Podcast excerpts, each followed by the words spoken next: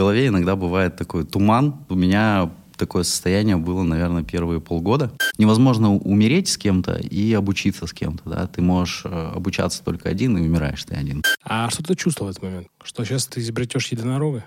Ты сам с собой разговариваешь? Да, конечно. Да все сам с собой разговаривают.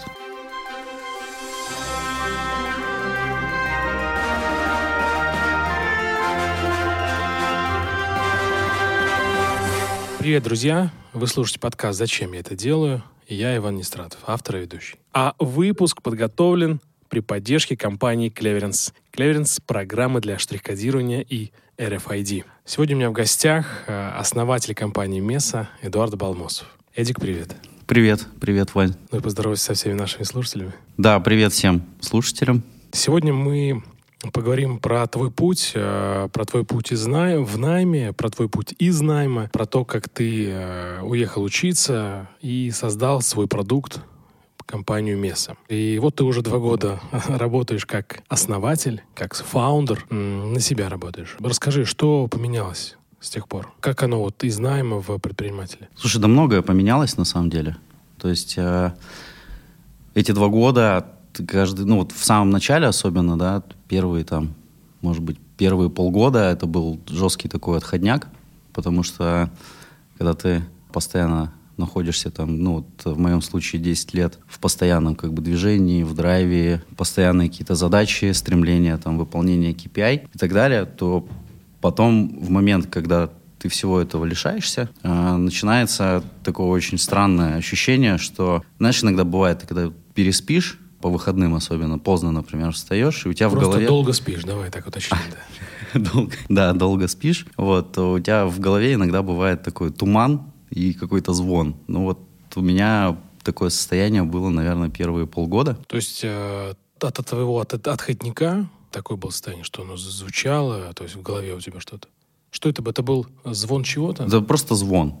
Вот. Я это воспринимал как э, ну, такое некое очищение и освобождение. То есть э, это важно, потому что этот звон поначалу заглушал вообще, что я хочу. И это был как раз период поиска и возможности там, ну, послушать себя, то есть а, чего я хочу. И потом, когда он постепенно, там, с каждым месяцем он становился все меньше и меньше, я стал слышать себя больше, и тут появился страх. Угу. А страх чего? Да всего. То есть он, он такой непонятный, неосознанный, то есть вот тревога, наверное, какая-то некая тревога, что типа, окей, я хочу там делать какие-то вещи, которые мне интересны, а можно? А что дальше? А вот если там это сделать, э, что произойдет? То есть прыжок в неизвестность, да, такой? Да, да. Time to jump, как, как говорится. Вот, э, в одной известной книге. Да, в одной известной книге. Рекламная интеграция. Собрать и доставить заказ за 30 минут. Реальность или выдумка? Как наладить весь процесс от оформления заказа покупателям на сайте до доставки? Знают партнеры компании Cleverance, внедривший программный продукт Склад 15 в Dark Store в Германии. Выполненные доработки позволяют получать QR-код заказа покупателя сразу после его оформления в приложении или на сайте. Для упрощения работы кладовщикам каждому наименованию товара прикреплено изображение товара, которое подтягивается из системы учета. Soft Clearance позволяет актуализировать складские остатки каждые полторы минуты а также вводить на экран мобильного устройства на сайте и в приложении GetFaster стоимость товара, постоянную или акционную. Склад 15 с легкостью работает даже на обычных мобильных телефонах. Именно их используют в работе Dark Не пропустите 50% скидка на решение склад 15 и магазин 15 по промокоду. Зачем я это делаю? Все подробности на сайте cleverance.ru. Погнали дальше. И я сам с собой беседовал, что там ну, правильно, неправильно. А что ты себе говорил вот в этот момент? А, ну, самое главное, это вот я себе постоянно задал вопрос, а что я хочу? Зачем ты это делаешь, да? Да, зачем, зачем я это делаю, или там, зачем я что-то не делаю, а для чего это все. И тут э, было очень важно найти э, этот ответ, потому что если бы я его не нашел, то, наверное, как бы я бы сразу вернулся, да, то есть вот прошел бы этот период, там, грубо говоря... Перерождение? Да, очищение, устаканивание в голове э, каких-то мыслей, и можно было бы, по идее, там, продолжить карьеру, да, либо там э, вернуться э, в какую-то альтернативную карьеру, да, начать строить в другом рынке или там в этом же самом. Вот, но мне потом стало интересно, потому что я стал замечать, что, окей, да, тревога есть, но когда что-то, ну, какой-то этап проходит, и ты по итогам этого этапа понимаешь, а, так тревога это, конечно, круто, но гораздо круче, когда ты с этой тревогой что-то делаешь.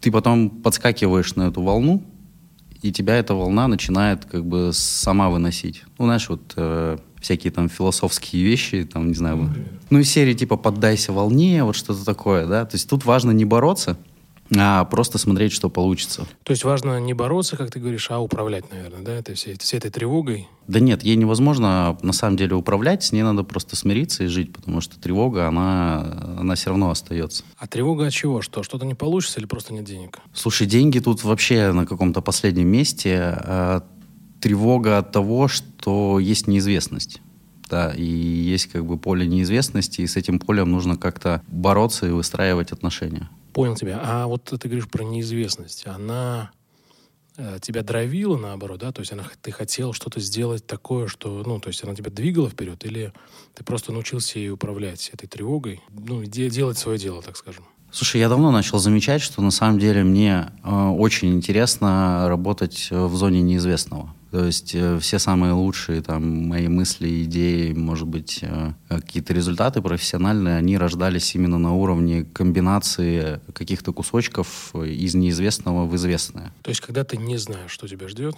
Да, ты, ты просто берешь как пазлик э, там этот кусочек, так, он подходит, не подходит и так далее. И тут было очень важно в самом начале перестроить себя на такой уровень, не бояться комбинировать.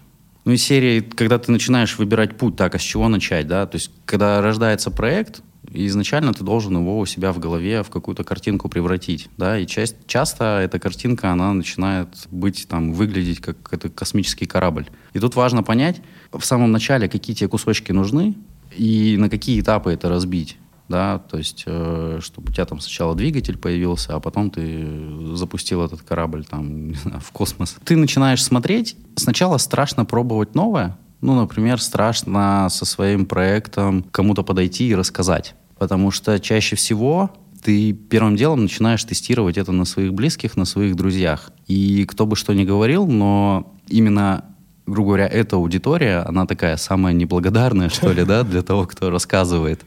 Потому что... Художника может обидеть каждый, да? Не то чтобы обидеть, но оно все равно такое вот остается ощущение, что типа, ну вот, окей, я пришел поделиться, а людям, может быть, это неинтересно, либо у людей другие какие-то истории. Но у них нет того драйва, той энергии в глазах, может быть, да, они и, так и отвечают и, не очень. И чаще всего как бы люди начинают э, говорить, слушай, да, круто, но, блин, это же типа космос. Ну, это там где-то далеко, как вообще туда добраться и так далее, и так далее. И я думаю, что а, многие как бы основатели, там, может быть, технологических а, каких-то компаний, очень многие натыкаются вот на первое такое противодействие, но на самом деле это проверка, потому что а, если у тебя есть преграды на пути, то преграды, они созданы для того, чтобы отсекать э, людей, которые, ну, это не их цель просто. Ну да, они просто, наверное, на, себе, на себя равняют, что они, ну, они бы так бы не сделали бы. Поэтому дают свою обратную связь вот такого плана. Возможно. Возможно. Возможно, кто-то дает это ну, с точки зрения предостережения, что да, он чувствует, что что-то будет сложно, но не может это артикулировать. То есть он переживает за тебя, что ты там куда-то в неизвестность скакнешь? Не, не знаю. Этот вопрос надо задать, наверное, себе, когда э, ты в следующий раз или я в следующий раз э, своему другу, да, какому-то будем э, рассказывать свое мнение о там, э, его каких-то затеях. Мне э, такая тема близкая, потому что когда я создавал подкаст, я рассказывал тоже, что хочу сделать подкаст. Первая обратная связь была, что это? Что ты делаешь вообще, чувак? А вот еще хотел добавить, что самый правильный фидбэк на старте, он приходит всегда от незнакомцев. То есть... Интересно. Э, они приходят первые, и они первые высказывают свое мнение о том, что ты делаешь. И потом вот эта мысль, да, она происходит все там два года со мной, что там от близких людей ты можешь получить э, совсем чуть-чуть, но ты понимаешь, что просто ты не в их, э, ну, грубо говоря, твой проект не в их сфере интересов. То есть они не целевая аудитория? Да. А как бы незнакомцы, там по-английски, strangers, да, они э, более открыты ко всему этому, потому что они, скорее всего, раз они появились рядом с тобой, рядом с проектом, они, скорее всего, понимают куда это, зачем это и так далее. Понятно. Strangers in the night. Да, да. А, еще знаешь, что хотел спросить? Можешь параллель провести в найме и не в найме. Вот мы сейчас перейдем к твоей карьере в найме, но перед тем, как мы перейдем к ней, к твоему пути, так скажем, да, карьерному, корпоративному, как, как можно угодно называть, можешь параллель провести между наймом и собственным бизнесом. Вот в чем такая, вот в твоем понимании, разница? В осознанности. Да раскрой. Вот в осознанности такая, знаешь, очень философская мудрость от Эдуарда Балмосова. Совсем не хотел быть философом. Ну что ж, э, на этом подкасте да? такие люди. Да. По, по философству да, немножко. Давай, давай, ну смотри, это, тему, да, да это вопрос осознанности, потому что когда ты что-то делаешь в найме, то чаще всего это вызвано потребностью э, нечто большого. Ну, под нечто большим я подразумеваю компанию. То есть компания... Корпоративные цели компании? Это скорее не... Корпоративные цели — это же ведь следствие, да? Mm-hmm. То есть у компании есть такая как бы негласная, может быть, миссия, да, куда энергия, там, не знаю, десятков единиц, десятков или сотен людей направлена. И очень часто в компаниях э, возникает вопрос, а как всю вот эту машину да, нацелить именно на тот результат, который хочет там собственник и основатель. И вопрос этот возникает именно потому, что наверху есть более-менее понятная осознанность, что это нужно делать. Да. Наверху ты имеешь в виду как собственник? Да, от собственника, от акционера, там, да, есть э, свое определенное четкое видение. А чем ниже уровень, тем меньше информации и тем больше люди склонны к простому походу на работу ради того, чтобы заработать денег. Просто жить. Да. И очень часто, ну вот последнее время, может быть, это меняется, но в 2010-х годах, грубо говоря, часто было видно, что у людей хобби не было. И в итоге жизнь там превращается работа-дом, работа-дом, и потом уровень коммуникации, он такой и остается. И очень сложно требовать от человека на работе как бы осознанного отношения к э, каким-то действиям, если у него со своей жизнью какие-то проблемы, то есть он э, сам не реализуется в чем-то. То есть сложно, вот для меня сложно назвать там перекладывание бумаг. Есть такая профессия, заниматься бумажной работой, да, какой-то целью жизни. Явно этим людям как бы хочется чего-то другого, но они себя не слушают. И поэтому для них очень часто на корпоративах какие-то громкие лозунги топ-менеджмента, они э, остаются за кадром. Ну, они остаются просто словами, лозунгами. Да, потому что у людей вот э, идет звон, и они все пытаются себя услышать, но за ежедневной рутиной они себя не слышат. Ну, разве это не перекладывание ответственности? То есть, ну, они сами ответственны за свою жизнь. А, ну, без... каждый ответственный за свою жизнь. Даже Безусловно. А, но это же уровень неосознанности, да, то есть а, люди продолжают это делать, потому что так научили там со времен школы, да.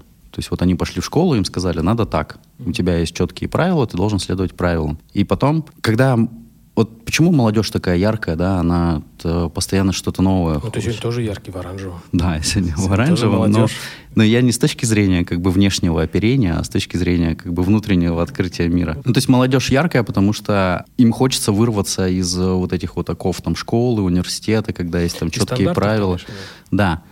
И до того, как они в, вникают в какую-то там, выбирают какой-то карьерный путь, стандартный там 8 часов или 9 часов в день, вот, а им кажется, что можно делать э, много всего интересного, и они в этом ну, как бы продолжают жить. А потом, со временем, когда они выбирают какой-то карьерный путь, все по-разному выбирают этот путь. Кто-то потому, что нужны деньги на съем квартиры, кто-то там потому, что появилась семья и так далее, и так далее. И в итоге получается такой просто продолжительный конвейер, когда ты не думая ни о чем, выполняешь эту работу. Так вот, возвращаясь к осознанности, ну, очень важно в найме иногда давать себе возможность э, вот этот шум, он, он, ну, не знаю, вот у меня он был.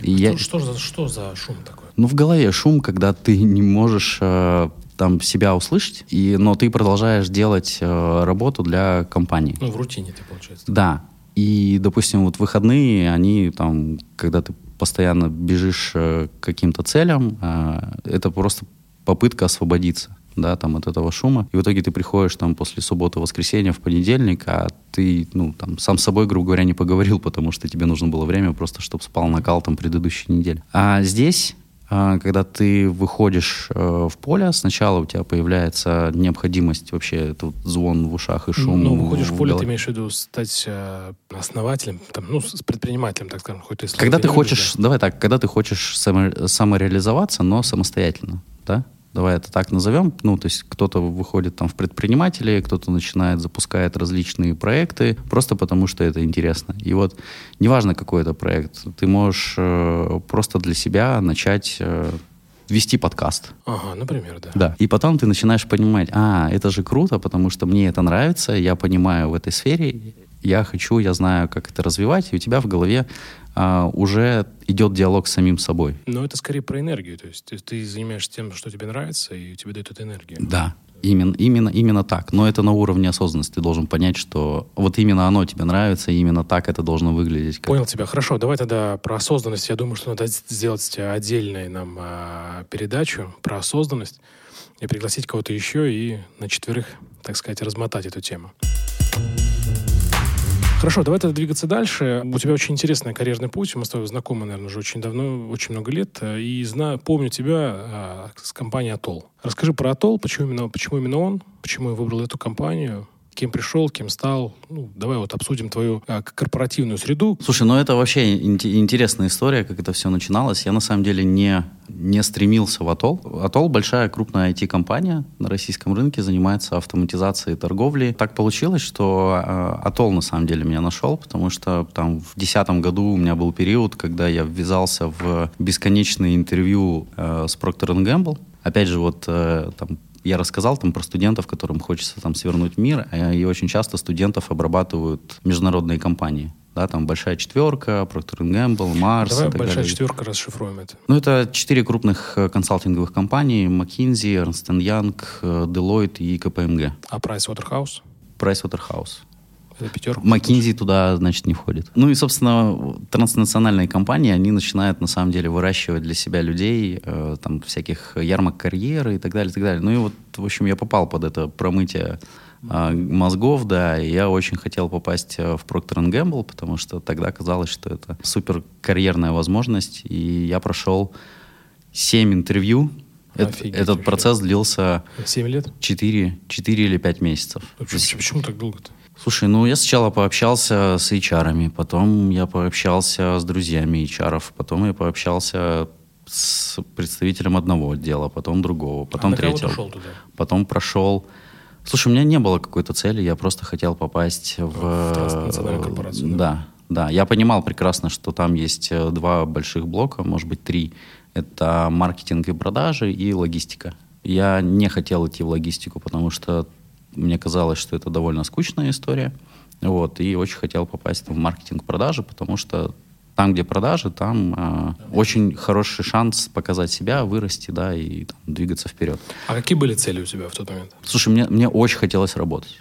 Мне просто очень хотелось работать, попробовать свое видение, свое мнение там где-то высказывать, да, и там а, делать вещи, которые, как бы, мне казалось, делать правильно. Но это был такой период романтизма, что ли, да? Высказать свое мнение, там, менять мир к лучшему. Это да, романтизм. Да, да. Ну и мне хотелось, я прекрасно понимал, что да, вот я сейчас а, выйду на работу, я буду просто пахать. Ну, есть созданы все условия, грубо говоря, в этой компании, чтобы а, работать от и до, и там ночевать, и душ у них был, там, ну, много, Слава много Богу, всего интересного, да, да, да. И вот прошло, значит, седьмое интервью. Ну, я спросил, слушайте, ну что, долго еще? Потому что, ну, как бы надо уже выйти на работу, а иначе я тут сейчас перегорю с вами. И поехал домой, и что-то задремал. Мне звонок. Я такой нехотя поднимаю трубку. Алло. И вот там был HR-изотолог. Это был первый с ней разговор, но она меня прям уговаривала приехать на следующий день э, к ним на собеседование. Я спросил, а чем заниматься?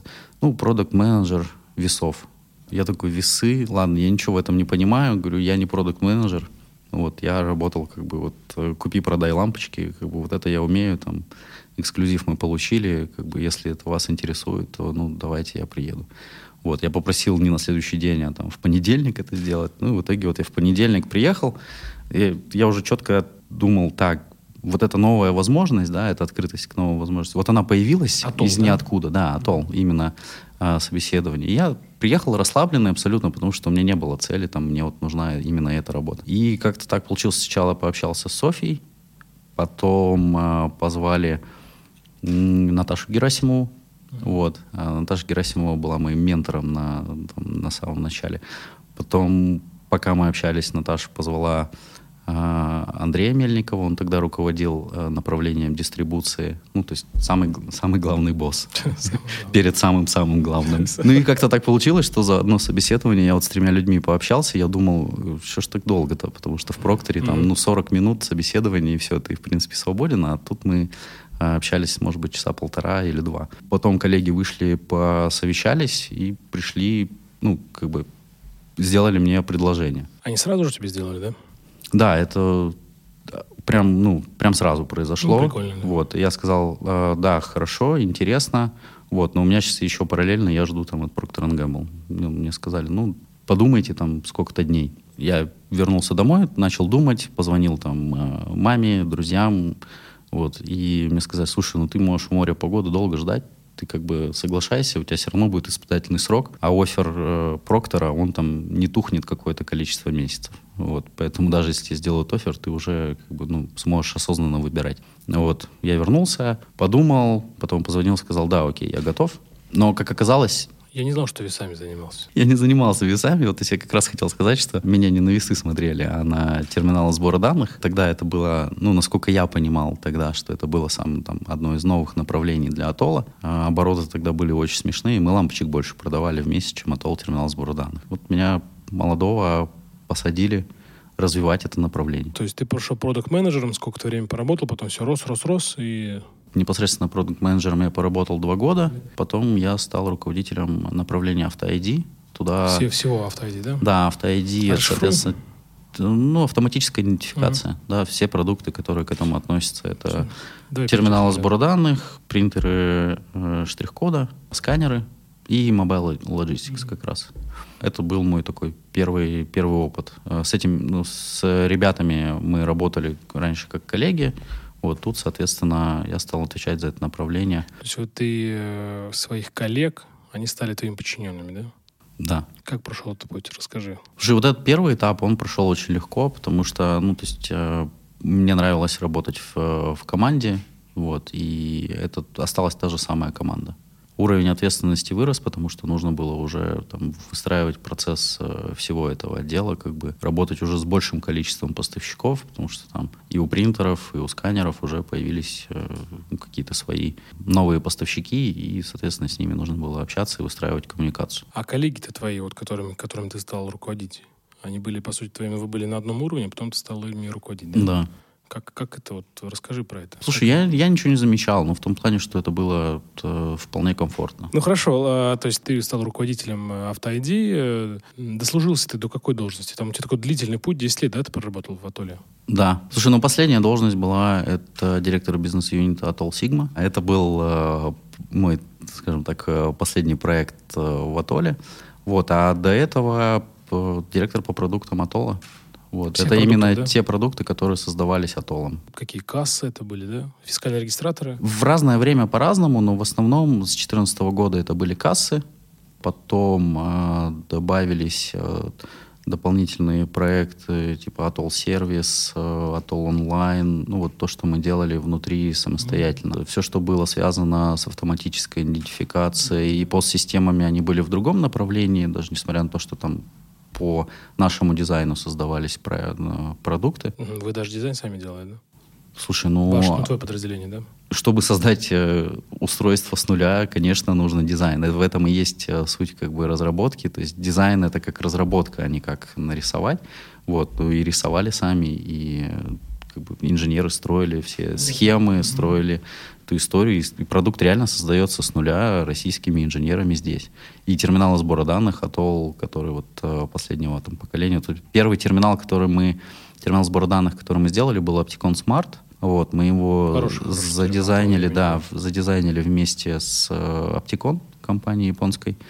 Вот, это была такая проба пера. А до этого кассы делали самостоятельно, делали постсистемы самостоятельно так далее. Ну, то есть это там очень много разработчиков, порядка 130 человек. Ты дослужился до бизнес-единицы юнита Sigma, да? Так правильно? Ты так я сказал, да? Ну, то есть это Ну, отдельная директор компания, да? бизнес-единицы, да, да. да. То есть это отдельная компания производства. Так, Sigma — это касса а, с, для малого, малого бизнеса, да? Так, малого и среднего. да? Все, все в одном. Да, все в одном, и касса там и так далее. И я так понял, что это стало переломным моментом, после этого ты ушел. То есть какое-то количество времени проработал, да, и потом ушел. Переломный момент для меня наступил, наверное, в конце 2017 года. Я потом просто сам собой вел диалоги оставшееся время. Там надо отметить, что где-то с конца 2015 года, когда пошло изменение законодательства, сначала ЕГАИС, потом подготовка э, ФЗ, ну, они шли на самом деле параллельно. Вот просто по ЕГАИСу уже тогда были какие-то конкретные сроки и так далее. Вот начиная, наверное, с осени 2015 года пошел очень такой, ну, как бы, э, жесткий график по выпуску новых продуктов. Их нужно было выпускать постоянно.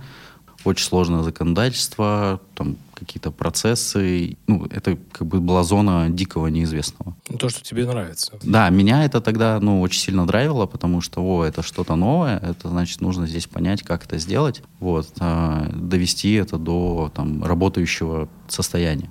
За, за эгоистом последовали там кассы, за кассами последовало решение для э, интернет-торговли, потому что с 2017 года все интернет-магазины должны были печатать чеки. И параллельно, соответственно, было в запуске несколько проектов. Тоже за это отвечал, да? Да. Ну, то есть там, знаешь, с онлайном интересно получилось. Atl онлайн — это сервис для пробивки это, это, это вот да. как раз в Atoll онлайне 70% фискальных чеков в интернете бьется через Atoll онлайн. А Atoll онлайн мы придумали с Юрой Юрковым, э, сидя на скамеечке во дворе офиса Атолла. Да, нам тогда Алексей Макаров сказал, ребят, слушайте, надо что-то придумать для интернет-торговли, потому что для офлайн торговли понятно, что делать, нужны новые кассы, новые там протоколы и так далее.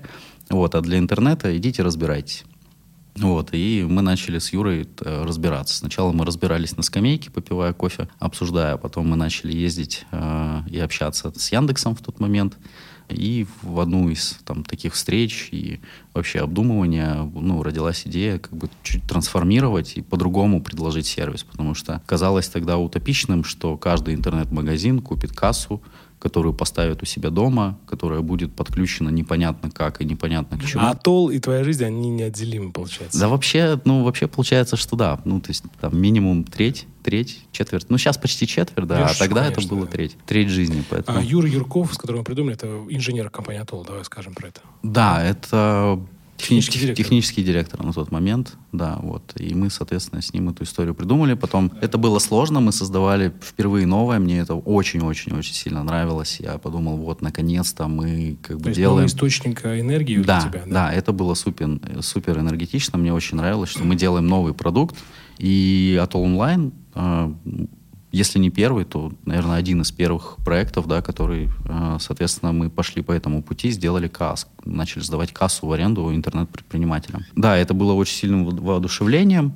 вот, но потом я начал получать, как бы, ну, внутреннее, как бы у меня э, может быть, психология повлияла, да, то есть э, мне казалось, что никому не нравится этот продукт, вот, и в частности руководителю и так далее. Твоему руководителю? Да, ну потому что я начал получать э, сигналы о том, что это было сделано ну, неправильно. Шашки на голо. Нужно было делать это более мудро, да, там, мы сделали продукт за полгода. То есть мы начали в конце января, первый клиент к нам подключился, по-моему, в конце марта, а в середине мая мы открыли полноценные продажи. А срок законодательный был 1 июля, то есть у нас было полтора месяца на то, чтобы подключить всех желающих. Я ну, как бы со стороны прожитых лет, как бы это ни звучало, смотрю, очень, смотрю очень на это, да, да, я смотрю, и я постоянно с собой разговариваю, а как можно было бы к этому подготовиться? Вот ты сейчас, вот как бы ты к этому подготовился? То есть ты бы сделал что-то по-другому или как? Вот, вот возвращаешься вот в ту ситуацию. Как бы ты сейчас тогда... Ну смотри, тогда вся компания стояла на ушах, потому что мы получали там тысячи просто звонков, обращений в день, и с каждым нужно было дискутировать. Вот без привлечения все сотрудники работали на Atoll онлайн как можно к этому подготовиться? Можно было спрогнозировать, что окей, нужно построить систему, которая бы могла масштабироваться по поддержке. Зная, как должно быть правильно, конечно, ты осознаешь, что там было сделано неправильно. То есть мы мы подставили с проектом, ну, грубо говоря, компанию, которая отвлеклась от основной, ну, от основной деятельности и работала на один проект. Ну, то есть ты осознаешь, да, ошибку? Да. Но тогда для меня было слишком высокое как бы вдохновение, что мы сделали крутой продукт. Да, пришло много клиентов, мы с ними очень долго общались, мы в итоге максимальное число подключили. Ну, продукт реально был очень... Он тебя надломил, получается? А, Или вот обратная связь негативная? Обратная связь, да, Она о том, что я, я, я, я не понимал, в чем ошибка, если мы делали что-то неизвестное, и ко всему подготовиться невозможно. И я вычленял из обратной связи только негатив. И когда все в компании ходят и негативят о том, что, блин, вот опять там 20 тысяч, да? 2 тысячи звонков в день, мы тут не разгибаемся, ну, то есть там очень много людей просто негативили вокруг, и это как бы в тот момент оно меня так, типа, окей, ладно, ну, еще еще раз, допустим, да, вот последний мой диалог там в семнадцатом году с самим собой был, еще раз такое произойдет, как mm-hmm. бы, ну и все. Я Хорошо. как бы закончу делать э, новое и хорошее здесь. А давай все-таки вот по, про вот этот надлом поговорим. Большая негативная обратная связь, да, все говорят, что типа там твоя вина. Что ты в этот момент чувствовал? Понятно, что ты так думал, окей, а ты с кем-то советовался вообще? Слушай, а ну, по большому да. счету не с кем. Психолога, может, там, с женой? Нет, в семнадцатом году нет, с женой точно нет. Э, у нас тогда был маленький второй ребенок, дочь, поэтому ну, как бы можно было там побеседовать, слушай, вот там тяжелая ситуация и так далее. Ну, ладно, ничего, переживешь. А диалог с самим собой, ты как бы его все равно никуда ну, не денешь. Ты самоедством, получается, занимался? Вот сейчас ли вспомнить тот момент. То есть ты себе голову пеплом посыпал? Я пытался заглушить э, как бы историю тем, что это... Вот у меня какая-то часть меня говорила, блин, почему все там, ну, как бы, почему есть какое негативное отношение? А другая часть говорила, да забей, ну, типа, это реально круто, никто это не сделал, и те, кто там негативит, да, или там что-то, они ничего там большего, ну, и такого как бы сложного не делали просто, да. Твой босс а, что тебе говорил? У нас были долгие, э, долгие особенные беседы по этому поводу, беседы, да. Они, они, они бывали по ночам, вот. И одна из последних таких бесед, она была... Последняя это в семнадцатом.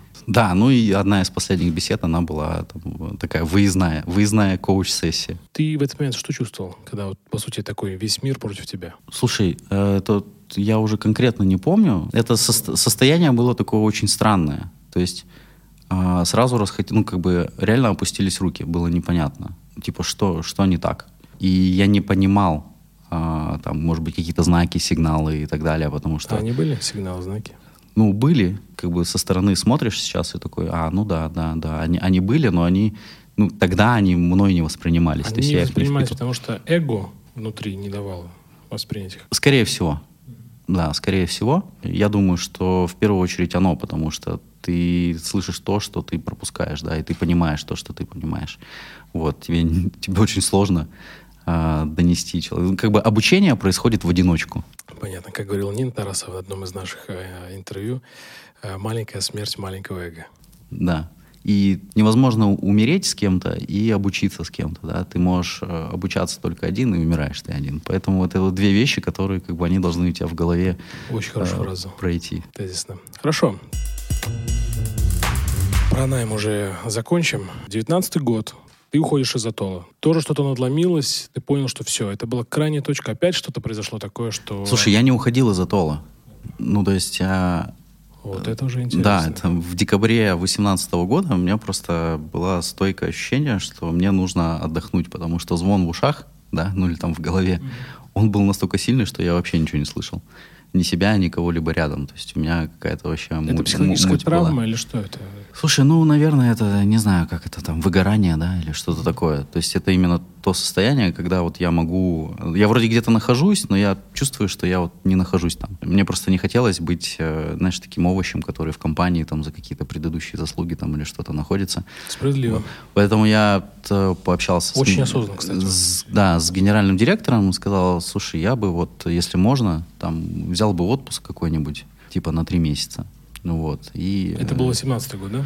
Да, это был декабрь 2018 года. 14 декабря это вот состоялся первый разговор. Э, мы пообщались, и в итоге я доработал до 1 февраля. Вот, ну и ушел тогда в отпуск на 4 месяца.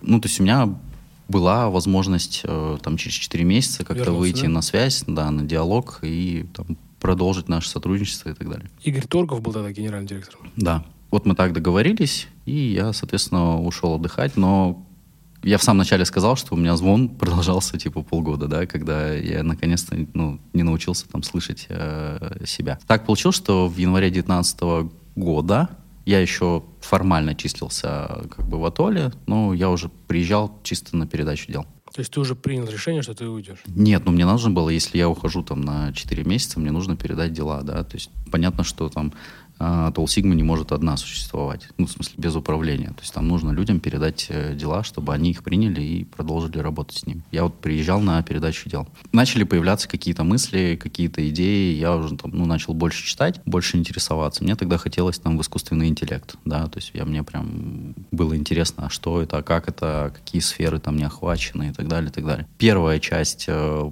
проекта, да, своего, она родилась вот именно в тот момент, но она родилась в голове. Это место, да? Да. А, давай подытожим а, твой, твой, нашу карьерную твою беседу, э, которая просто достаточно так долго мы проговорили. Ну, большой путь, большая беседа. Ты уходишь в 4 месяца в оплачиваемый отпуск, передаешь дело, ну и в итоге ты уходишь. В итоге я не возвращаюсь. Да, у нас была договоренность, что мы, да, можем встретиться, когда пройдет это время, если это нужно будет.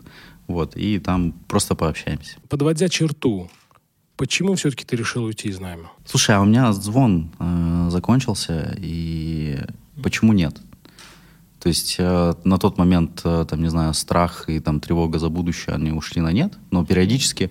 Почему? Слушай, ну как-то Америка меня зарядила, пока я там был, да, то есть я просто увидел, что есть люди, э, у которых нет такого там, да, большого карьерного пути, и они делают неизвестные вещи. Они делают сложные, дорогие, неизвестные вещи, и они вообще не переживают за то, что у них не получится. Вот, здесь в университете, где я учился, а, со мной в наборе было 60 человек со всего мира.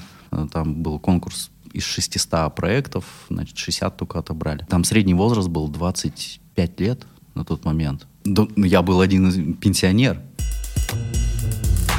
Хорошо, все, тогда а, про корпоративный найм понятно. Теперь перейдем к к такой истории, как э, ты после того, как не вышел из отпуска, ты уехал учиться в Кремниевую долину.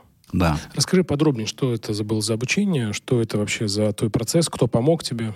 В долине есть такой университет Дрейпер Университи. Его основал один из крупнейших венчурных капиталистов долины. Это вот вообще первая династия, которая начала заниматься венчурными инвестициями. Тим Дрейпер, он э, один из первых инвесторов там Теслы, Скайпа, еще много-много разных э, проектов. Э, и он организовал такой университет для людей, которые хотят э, заниматься, там, развивать свои собственные проекты, стартапы. Он очень позитивный мужчина, ему там больше, наверное, под 70, наверное, лет уже. Вот. И он всегда просто на позитиве. Поэтому вот эта программа, она проходила там два раза в год. Она была весной и летом. Ты знал уже про нее, да? Мне Костя рассказал. Костя твой друг? Друг мой, да. Он в семнадцатом году туда там уехал. Да, он э, там развивает свой проект. Вот лампочки вот эти? Нет, ну какие лампочки? У него каршеринг самоуправляемых машин. О, интересно. Тоже из будущего. Ну да, да. То есть самоуправляемые машины еще не разрешены, а проект уже идет. И, кстати, Дрейпер в него инвестировал. Я поехал на эту программу. Понятно, что мне там Костя очень сильно помог в этом плане. Он мне рассказал, как, что, куда и так ну, далее. То эту механику, да, все процессы. Да, а я ехал такой, да, я ехал такой воздушный, типа, о, Силиконовая долина, даже так круто. Это вот опять-таки из разряда период неизвестного, романтизма? знаешь. Да, да. Начался период романтизма. Я такой, ух, круто, круто, круто, так интересно, такие там разные вещи происходят в этом э, мире. А что ты чувствовал в этот момент? Что сейчас ты изобретешь единорога? Слушай, я вот я не настолько романтичен. То есть я, я прекрасно, я прекрасно понимаю, что изобрести единорога типа там за год или за два, это прям надо супер удачно попасть в определенную сферу, нишу и иметь э, правильные контакты, чтобы это случилось за два года. А что важнее, контакт или ниша? Э, я думаю, что ниша, потому что контакты в долине добываются очень легко. Там это бизнес, венчурные. Там, контакты? Э, ну, нет, контакты не бизнес, а там венчурный капитал — это бизнес в mm-hmm. долине, это ну, такая как бы индустрия, очень большая индустрия. Поэтому люди там все друг друга знают и ты любые контакты можешь найти. Я понял, да. Там нет зажима по контактам. Никто тебе не жмется, да? Да, ты можешь кому-то рассказать о том, что ты делаешь или что ты хочешь делать, и тебе всегда чаще всего расскажут, слушай, а ты вот поговори вот с этим. Культура. И вот эта культура, как бы она тебя все равно, ну, как бы она тебя выносит на правильных людей. Это то, что, ну, как называют, я говорил там про strangers. In the night. Да. Я понял. Хорошо. Ну, то есть Костя тебе рассказал, как ехать, как то, и ты вот в этом вот воодушевленный, едешь в Америку. Да, мне было просто интересно. То есть тогда, знаешь, проект был на бумаге только. Угу. То есть, а, ты место уже тогда придумал? Мы, мы, мы ничего не начинали делать еще. Ага. Да, оно уже тогда было, то есть мы его подали как бы на конкурс, прошли конкурс Дрейпер и поехали, я поехал с места туда, да. Сколько стоил этот конкурс? Слушай, конкурс был бесплатный, а само обучение 850 тысяч рублей. А долларов? Рублей. Долларов. Ну, я, просто уточнить, может быть. 850 тысяч рублей, это да. Это все вместе, да? Да, но потом я понял, что я дурачок. Угу. Вот. Надо, да. Можно было податься на стипендию, получить степуху. Степуху, и, да. и, и поехать э, сильно дешевле. А ты получил бы ее? Я думаю, да. Если бы я знал, что можно податься. Но я узнал так, когда, когда приехал, потому что у нас были ребята из Саудовской Аравии, они почти все приехали бесплатно. Обалдеть. Хорошо, давай поподробнее расскажи про обучение в Америке. Оно как-то... Ты же учился в России, да? Ты же что-то, наверное, заканчивал? Институты? Институт, конечно, конечно, да. Ну, на всякий случай. Я экономист-менеджер в сфере туризма и гостиничного хозяйства. Как интересно. Скажи, ну вот ты вот из этого обучения в Америке, что вынес? Вот основ, такие основные вехи там свои, которые ты вот можешь сейчас рассказать. Слушай, да психологию это поменяло. Самое крутое это то, что поменяло психологию, потому что там люди видят мир совершенно по-другому, и вот эта молодежь, да, там, не побоюсь этого слова, 25 лет молодежь, Ну, в сравнении со мной, с пенсионером, тогда это, конечно... Да и что уж и со мной, что, что тут? Говори за нас уже. Да, да, то есть, ну, это позволило как бы по-другому вообще посмотреть. Мы делали там какие-то... А раскрой, чуть конкретно, раскрой. Сумасшедшие вещи, да, нас заставляли делать, потому что все поначалу были замкнуты. Было, ну, были ребята, которые были свободные, открытые, они, ну, понимали, как энергия там течет, не знаю, денег, твоих отношений, коммуникации и так далее. Но в общей своей массе ребята там, ну, попали в такую, знаешь, э, в, в зону дискомфорта. А вот то, что вы прыгали в бассейн э, холодный, это что это было? Ой, это самое маленькое, что только могло быть. Вообще, когда ты не был в Калифорнии, и ты смотришь на картинки, ты думаешь, блин, там солнце, там всегда тепло. А в Сан-Франциско всегда там 15, 16, 17 градусов. И это очень холодно. В апреле, хотя светит солнце, да, кажется, о, тепло, круто, вода в бассейне холодная. Но это первый день, когда вы только приехали, вас ставят вокруг бассейна, и вот этот Тим Дрейпер, там, 65 лет, там, миллиардер, он стоит, разговаривает, там, что-то рассказывает, и говорит, чуваки, чтобы начать, надо просто сделать первый шаг. И в костюме, с галстуком, просто прыгает в этот бассейн. И такой, пойдемте за мной. А никто же не знает. И все начинают туда прыгать, ты прыгаешь, и ты понимаешь, что там температура воды типа там 10 градусов там, или 12. И ты такой, О! и просто спирает дыхание. А вас там типа 60 человек в этот бассейн. И, в общем, быстро-быстро. А он продолжает плавать. То есть он получает удовольствие, он плавает, и, народ... и он говорит, окей, плаваем, давайте пичьте мне свои проекты, рассказывайте, что вы делаете. То типа... есть такое как бы это проецирование в, в, как в реальной жизни, то есть ты да, чтобы что-то, чтобы да? что-то начать делать, тебе нужно сделать первый шаг, а потом ты уже разберешься, как ты уже разберешься, как плавать в этом холодном бассейне, как, адаптируешься, да? Да, как в этот момент, э, думая, блин, сколько там под тобой 3 метра воды, и ты там должен не захлебнуться, не, не, не замерзнуть, а тебе нужно рассказать о своем проекте, венчурному капиталисту, который может тебе реально дать деньги. Понятно. Очень... Ты с ним плавал? Я поплавал чуть-чуть, но я очень сильно замерз. Ты ему что-то сказал? Я сказал привет, Тим, я поплыл отсюда. Хорошо. А психологию, ты, так ты говоришь, что, что ты вынес это, это психология, то есть психология свободы, неограничения, то есть ты, да. как бы люди себя не ограничивают, да? Да. Если мы сравним подход в обучении американского, ну, долины, так скажем, того института, да, и обучение в России, ну, то есть ты, наверное, учился же на, на тренингах всяких там в России, то есть ну, не только в институте же. Можешь параллель провести, различия? Есть очень большая разница а, обучения по запросу и обучения ради корочки. Ну, ради корочки, либо потому что начальство сказало. Нет, а вот именно для себя, если мы говорим. Слушай, ну там кроме обучения ничего не было, поэтому это позволило погрузиться в процесс полностью. И это было, ну, действительно, ты целыми днями как бы находишься в этом проекте. Ты находишься рядом с людьми, которые делают свои проекты, да. Можешь прийти. В атмосфере, да? Все? Да, ты садишься там, и вот это окружение, оно начинает, даже если у тебя ничего нет, то люди садились, и они начинали там, как бы создавать свои проекты. Они могли присоединиться. Там очень много ребят, они стали делать какие-то общие проекты по ходу как бы всего обучения. Вот. И дальше все, весь процесс, он был построен на то, чтобы довести эти проекты до какого-то осязаемого состояния и потом как бы вместе с ними выйти в мир – имея за плечами вот эту измененную психологию как бы восприятия э, мира, восприятия долины, как люди коммуницируют и так далее.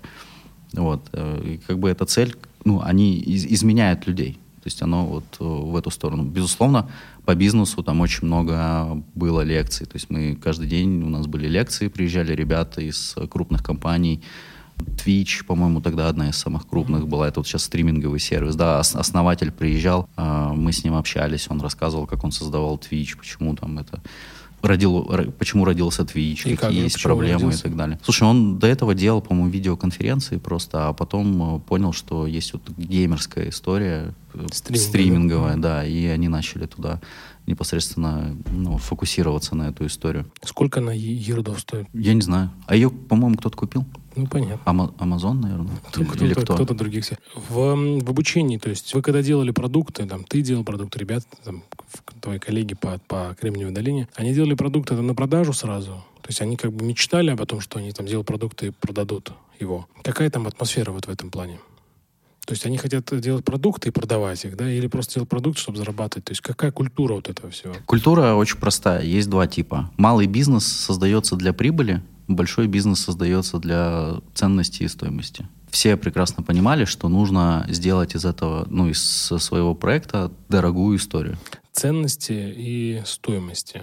А можешь вот раскрыть вот поподробнее. Компания становится единорогом, когда кто-то готов или там кто-то думает, что она стоит там миллиард долларов. Да, да? единорог это определение стоимости компании в 1 миллиард долларов. Да. И для того, чтобы ее в такие деньги оценили, должно сложиться, и ты должен сам сделать очень много вещей, которые должны создать эту ценность она ведь на самом деле бумажная. Ну да, согласен. Ну, то есть вот если там следишь, да, за стоимостью американских акций, ну, кто да, там конечно. готов триллион долларов отдать там, не знаю, за Apple? Ну, нет такого человека на планете, да. Но по совокупности стоимости там э, по цене акций, по количеству акций, получается, что он стоит там больше триллиона, наверное, уже. И, и, и здесь то же самое. И понятно, что когда там, ну, ты, ты молодой, нужно сделать э, проект, который будет работать, в нем должна быть положительная экономика. Но чем больше проект, тем больше он убыточен на самом старте. Если он сразу приносит прибыль, значит, ты либо медленно растешь, либо ты сделал малый бизнес. Потому что если ты попал в нужную тебе категорию, тебе никогда не будет хватать денег, и ты будешь тратить больше, чем, э, соответственно, тебе приносит текущая выручка. А когда же тогда зарабатывать? Зарабатывать ты начнешь тогда, когда ты завоюешь рынок. И на это строятся все, как бы, вот текущие крупные компании. То есть э, долгое время, то есть давай попробую так трансформировать. То есть ты долгое время а, инвестируешь, инвестируешь да. минусишь, минусишь, минусишь. И это создает, команду, и это, это создает как раз капитализацию. То есть ты как бы вкладываешь деньги, они, грубо говоря, из компании уходят, но они ложатся на вот эту бумажную да? стоимость. Да. Они не пропадают. А когда же, а есть такая грань, что вообще можно выйти в плюс? Или вообще? Да, безусловно, можно. Ну, хорошо, ладно. Ну, расскажи. Ну, Google, Google же прибыльная компания. Надо у Сергея Брина спросить. Ну хорошо, ладно, это уже когда Сергей Брин будет ну, у меня в подкасте, тогда я с ним поговорю на эту тему. Но это неизвестность. Она манит и привлекает. Хорошо, давай сейчас про Америку еще такой, знаешь, вопрос задам. Что запомнилось тебе в обучении в, в, в Америке? Такое то, что прям тебя, ты знаешь, ты пришел, и ты прям Вау, вот такой, как вот э, холодный бассейн, то же самое. Что тебя вот прям вот круто привлекает, что ты там стал эти делать, это привычки появились, или что там, ты всем про это говоришь, что вот у в меня, Америке, да? Да, у меня пропал страх рассказывать о том, что я делаю. Вот это сам, самое главное, потому что когда ты начинаешь, сначала страшно, ну типа, а что скажут, а там я вынес для себя, что да блин, пофиг вообще. Пофиг, что скажут, да? Да. Ну, реально, это пофиг. Ну, то есть там ты хоть, не знаю, крестиком вышиваешь, но ты вышиваешь, это хорошо. Да и ради бога, это твое занятие, как бы ты можешь всем ходить рассказывать, что я это делаю классно. И только ты можешь сам себя оценивать. Ты делаешь это хорошо, плохо, ты можешь э, сам решить, сколько тебе на это нужно времени. Ну и как бы только ты вершитель своей судьбы. Да. Ну, еще Strangers. In the night. In the night. Да, потому что э, очень часто происходит воля случая. Да, и... Его величество случая. Да, да, да. Случай очень интересная штука, она как бы работает. И да, и тогда как бы в случай тоже можно было поверить. Его Величество случай, очень интересно про это послушать. Что ты имеешь в виду? Все случайно и все не случайно. А, а можешь пример привести? Мне кажется, что все то, что происходило за последние два года, оно как бы так или иначе было такой э, отражением случайности. Но случайность, она же не может прийти просто так, правильно? То есть это как бы реакция окружающего мира на твои предыдущие действия. И очень много случайного, как мне кажется, происходило, но для этого были вещи. Ну, например, там а, новых партнеров, да, я нашел, как мне кажется, очень случайно. Ты очень мудро сказал. Случайности э, там приходят. Это очень умная фраза, я надо ее записать. Так, ну хорошо, новых партнеров. Да, ну, то есть это было реально супер. Я в каких-то рассказах слышал, что друг друга друга... Друг друга друга. Да, нашел там новых партнеров, э, просто дав э, что-то. Выступив на подкасте у Вани, например. Так, ну хорошо. Э... Да, и тут со мной такая история произошла в течение, может быть, там, не знаю, марта. То есть я, знаешь, такой сделал прыжок в бассейн, там э, сложный предыдущий год был, и заканчивался он сложно. Вот, и у меня уже в проекте была, ну, как бы финальный такой уже план, после которого я думал, ну, окей, если это не срабатывает, то я как бы лучше свою энергию и время буду тратить на что-то другое и новое. И тут э, где-то в марте, наверное, я такой думаю, дай-ка я прыгну в холодный бассейн. Вот, и запустил такую массированную рекламу буквально там на неделю. Я искал там новых э, э, клиентов, магазины-партнеры, да, для проекта. Хлоп, и меня нашли мои будущие партнеры просто на эту рекламу. Просто реклама в директе? Да. Реклама была на клиентов, грубо говоря, направлена, а нашли партнеры. Кому тоже интересна сфера, которой я занимаюсь. Офигеть вообще. Вот и то есть... Чудо какое-то. Да, и ты, и ты такой думаешь, окей, тысячи стартаперов в цел... мире, да, в мире, да, да. каждый день, значит, э, пытаются найти контакты каких-то людей, пишут там сотни там писем и так далее, и так далее, и ты никогда не знаешь, да, что оп, дал рекламу, и реклама сработала по-другому. Я до сих пор считаю, что это как бы удачное или там счастливое стечение обстоятельств. Вполне возможно, что это типа реакция окружающего мира на те действия, которые были предприняты до этого. Ну, то есть ты, э, знаешь, так очень похоже на историю, а, то есть такой как бы запрос во Вселенную, да, как бы это там громко бы не звучало. Ну, да, да, да, да. То есть это реально для меня был такой, знаешь, уже прыжок реально в бассейн. То есть я такой, окей, все, давай, я последний раз прыгаю, и как бы там будем смотреть, что из этого получится. Ну вот, пока получается. Пока получается. Ну, я думаю, что хорошо. и все будет получаться, потому что, зная тебя и твою нацеленность на результат, я совсем еще забыл запросить про Америку. Очень уж интересна вот эта вся история американского, американской мечты. Вы какие-то делали какие-то задания? Вы что вообще вы там делали? Вот кроме того, как э, приезжали всякие звезды, миллионеры, да, учили вас жить. Какие были, какие были задания? Чему вас учили там? Слушай, там были задания на э, создание и развитие своих проектов. То есть постоянно такой трекинг был, нужно было каждую неделю показывать, что нового, как-то видоизменять свою э, бизнес-модель и так далее, и коммуницировать. Были задания на командообразование, то есть мы сразу были изначально поделены на там 7, по-моему, команд, и был командный зачет, это как бы учило тебя работать в команде на какой-то общий результат, несмотря на то, что вы каждый отдельный индивидуум, да. И были как бы э, задачи на м, твое внутреннее раскрытие, как бы, ну, психологическое, причем, ну, как бы для всех, э, для всех участников. Одно из таких жестких заданий, которое произошло, его дали нам буквально на третий день, нам на команду выдали по-моему, 100 презервативов. Марки Дрейпер Университи и сказали, ни в чем себе не отказывайте, ребята. Посмеялись, а потом сказали, не, на самом деле, вам нужно продать эти презервативы. Да, в Америке. Простите, стесняюсь спросить, продать без чека? Продать без чека, да. О, Господи. Cash is the king. Вот. И деньги, которые вы заработаете, продав эти презервативы, только их вы сможете использовать для того, чтобы купить еду, для Survival Week. А это что? Это неделя с армейским спецназом э, в горах Калифорнии, когда ты спишь по три часа, ты ходишь э, прям везде, и тебе доказывают, что стартаперство — это вообще изи по сравнению с тем, что ты переживаешь на Survival Week. Ну, то есть у вас э, там... Морские котики mm-hmm. тренировали изнеженных ребят. Ну, то есть ты стал морским котиком? Ну, на тот момент, да. Хорошо, а вы продавали эти презервативы и... Ну, короче, вот, вот тебе задача. Такая, да, ты это, такой... ну, это выйти из зоны комфорта такой некий, нет? Ну, да, да. То есть, как бы, легче всего с этим и проще всего справились американцы, потому что, ну, то есть, они понимают свою культуру, они понимают всю эту историю. Вот. А сложнее всего ситуация была у саудитов, потому что, ну, там общество и культура, оно, ну, более замкнутое. Вот, я тоже такой, типа, со странностями парень из России. Так тебя так, тебя так и называли там? Меня называли KGB. KGB? Да, да. Почему? Я думаю, что это отражение, как бы, восприятия. А, Почему KG? КГБ. А, все. Ну, скажи, что уже. ФСБ. Или, Нет, ну да. мне KGB нормально. KGB. Мне, мне нравилось. И так получилось, что у меня в команде все ребята такие, э, да нет, нет, ну нет, мы не можем. Да, ну что такое там презервативы, господи, да мы в руках до свадьбы их держать не можем. Да и в- в- после свадьбы тоже. Ну то есть Ага. я такой, так, окей, круто. И типа, что с этим делать? Ну все, взял этот пакетик и пошел по ночным клубам продавать. И что, продал что-то? Да. Мне пришлось сказать, что это штука, которая тебя сделает как калашников. Самый дорогой презерватив у меня купили за 20 долларов один.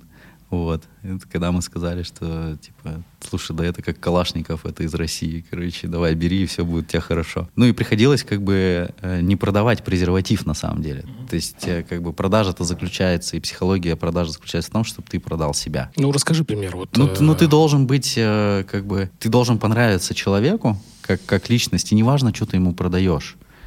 Ты побеседовал с ним, там, ты, ты, ты, ты, ты, ты, потом сказал, слушай, тут, тут у меня такая задача, мне тут на, на команду надо, на еду, насобирать денег. Вот просто там есть презервативы, выбери какой-то там зеленый, красный, синий, там, ну сколько тебе не жалко, там, дай доллар там или два. И как бы для большинства людей в барах особенно это О, 2 доллара, пре- ничего, да. презерватив, да. Вот, и начинают как бы покупать. Расскажи пример. Но как ты сначала вот, было ну, сложно. Как ты вот общался это? Вот что тут? Давай сейчас попробуем. Слушай, я выпил перед этим. Ага. А что выпил? Да. Да, слушай, не помню, то ли пиво, то ли виски я тогда накатил. Но не суть. Когда я подвыпил, мне стало как бы уже весело. Вот, я уже раскрепостился. Ну и все, я просто под... Вот первая пара, да, как раз про калашников, это просто была пара, там, а, мужчина и молодая девушка. Собственно, я просто к ним подсел, сказал, ну, классный у вас вечер, наверное, типа, ну, все хорошо, там, вы так подходите друг к другу, там, вы муж с женой, они такие, нет. А я вижу, что они сначала испугались. Ну, конечно. Мужчина Когда с русским... KGB, да, да, да, да, С русским акцентом? С русским акцентом такой, начинают что-то там втирать. Ну, как-то мы начали э, смеяться вот э, на тему, чего у вас там вечером, чего вы испугались-то вообще, я просто к вам пришел познакомиться и так далее. Вот, и меня спросили, ты из России? Я говорю, да, что ты здесь делаешь? Я говорю, я продаю презервативы там Калашников. Они такие, что? Что за презервативы Калашников? Ну и все, мужик посмеялся, такой посмотрел на подругу свою, такой, ну что, говорит, возьмем Калашников? Она ржет, говорит, ну давай. Ну, то есть я такой, connecting people у меня получился. Вот я думаю, что у них потом все получилось. Ну, слава богу. А, тогда подводя итог вот этой такого задания, то есть не нужно себя ограничивать просто, загонять какие-то рамки. Просто ты говоришь, ты выпил для этого, чтобы быть более э, с таким... Ну, я более- раньше на улице храбрым. ничего не продавал, понимаешь? Продажа, когда ты целенаправленно идешь продавать, она одна. А когда тут тебя ставят перед э, необходимостью, ты пойдешь и это сделаешь, если ты это не сделаешь, то потом... ну, Жрать типа, будет ты- нечего, да. Да, тебе будет нечего жрать в течение недели, грубо говоря. Окей, давай попробуем. И это тоже как бы внутренний диалог. Кто-то сдался, сказал, не-не-не, мне там культура и религия, там, и отмазался. А мне опять было интересно. Я вообще смогу, ну, то есть там просто с незнакомыми себя, да? людьми. Да, с незнакомыми людьми как бы заговорить и просто продать на улице людям там такой странный продукт. Сколько ты заработал? Слушай, что-то 120 или 130 долларов. Ну, это хорошо. Это хорошо, потому что максимум, на который можно было рассчитывать всей команде, 120 долларов. Вот он. Russian business. В двух словах расскажи вот э, после вкусия, вот, после обучения Америки, можешь дать какую-то некую обратную связь для тех, кто будет учиться, тот, может быть, собирается учиться вот в Америке? Это смотря чему учиться. Если это академические знания, да? да, нет, вот тому, что ты пошел. Ты пошел Ну, такой, это стартап такой. обучение. предакселератор. Ага. Да, это предакселератор, Как который... фри, получается такой некий. Нет, Free это скорее акселератор, и это немного странная модель для меня, то есть российские акселераторы это вообще отдельная тема. Это предакселератор, его задача как раз помочь тебе сформулировать и правильно сформулировать, что ты делаешь, То есть навык... и помочь э, тебе сделать первые шаги. Ага. То есть скажи, пожалуйста, получается, это такой некий навык обучения, представления своего продукта инвесторам, да? Себя, продукта, ага. как... Некий прям- опыт получить, да? Да, тебе рассказывают, как сделать там, не знаю, там девушка из Microsoft приезжала, она отвечает за международную там эксп- Экспансию. да, и она рассказывала, как выходить на новые рынки, да, там языки, какие-то культурные особенности, на что смотреть, когда они там выходили в Китай, например, да, или там в Россию. Вот, э, они это все рассказывают, и ты, у тебя постепенно как бы какая-то база в голове начинает выстраиваться. Ты начинаешь понимать, что, ага, вот эту вещь, да, нужно делать после вот этой. Мгм. Они так- структура, да, получилась? Да. Ну так а, дай свою обратную связь по поводу обучения в Америке. Слушай, да независимо от того, что вы будете изучать, там это как бы совершенно другой уровень. Это надо пройти. Вот, э, и это супер круто. Мне, мне реально понравилось. Я потом еще остался в Штатах оттачивать мастерство питчинга. То есть я еще 4, 4 месяца после окончания программы, да, я там э, прожил, я ездил на вот пич-сессии, встречался с инвесторами, рассказывал о проекте и так далее, и так далее. Угу. Дошел кого-то? Я уже был такой свободным. Слушай, ну я общался много с кем, но там денег э, нет, я не нашел. Через скольких инвесторов ты прошел? Сейчас в сумме? Ну нет, я имею в виду там, в, в Америке. Сколько ты обошел инвесторов? Слушай, ну там это, ну, человек 100, наверное, было. Если включать э, все пич, э, как бы сессии, потом разговоры с ними и так далее, да, ну, человек 100 это было. А получается такая, какая в среднем конверсия вот по других ребят? Те, кто находит обычно инвестирование? Слушай, да ну, примерно так и есть. Там, То есть один к 100? ты, ты 100 должен пройти, да, чтобы у тебя что-то там случилось, хотя бы какие-то наметки. Вот. У кого-то сразу срабатывает. То есть у нас были ребята, кто привлекал во время программы уже сразу финансирование там, да, вот, от э, ангельских инвесторов. Пожалуйста. То есть тут нет какой-то границы, тут важно, тут история такая, что чем больше ты пробуешь, тем больше ты приближаешься к оленю, чтобы выстрелить и попасть ему в глаз, и шкуру не попортить, понимаешь? Вот, если ты там отправил... Да. Вот вначале тоже процесс, было процесс, сложно да? писать какому-то незнакомому человеку в LinkedIn о себе, прям руки трясутся. Прям страшно, ну, да нельзя. А то есть у тебя есть список этих всех людей, и ты просто в LinkedIn их находишь и пишешь? Да, в Штатах все делается через LinkedIn. Ты заходишь, составляешь не список. Facebook это даже. Нет, нет. Facebook там это личная социальная сеть, а LinkedIn это бизнес. Вот, поэтому все котики постят э, в Фейсбуке. Всех котиков постят в Фейсбуке. Вот, а в LinkedIn все работают. И да, ты просто составляешь, окей, мне нужен там artificial intelligence, ну, искусственный интеллект, мне нужны чеки там от 100 там, до 300 тысяч долларов, т -т -т -т -т. там очень много программных продуктов, где вся эта база есть. Ты заходишь в этот программный продукт, получаешь, мне нужен вот этот человек. Просто на этой платформе ты должен купить его контакт, а в LinkedIn ты его найдешь просто так. И в Штатах, знаешь, как работает? Ты можешь просто писать. И надо, и на самом деле просто надо писать. Ну, ты, са- ты садишься, пишешь, тебе страшно сначала, там первые 10 сообщений, это пипец как страшно, потому что незнакомому человеку написать, ну, это не в российских, да, каких-то правилах, реалиях.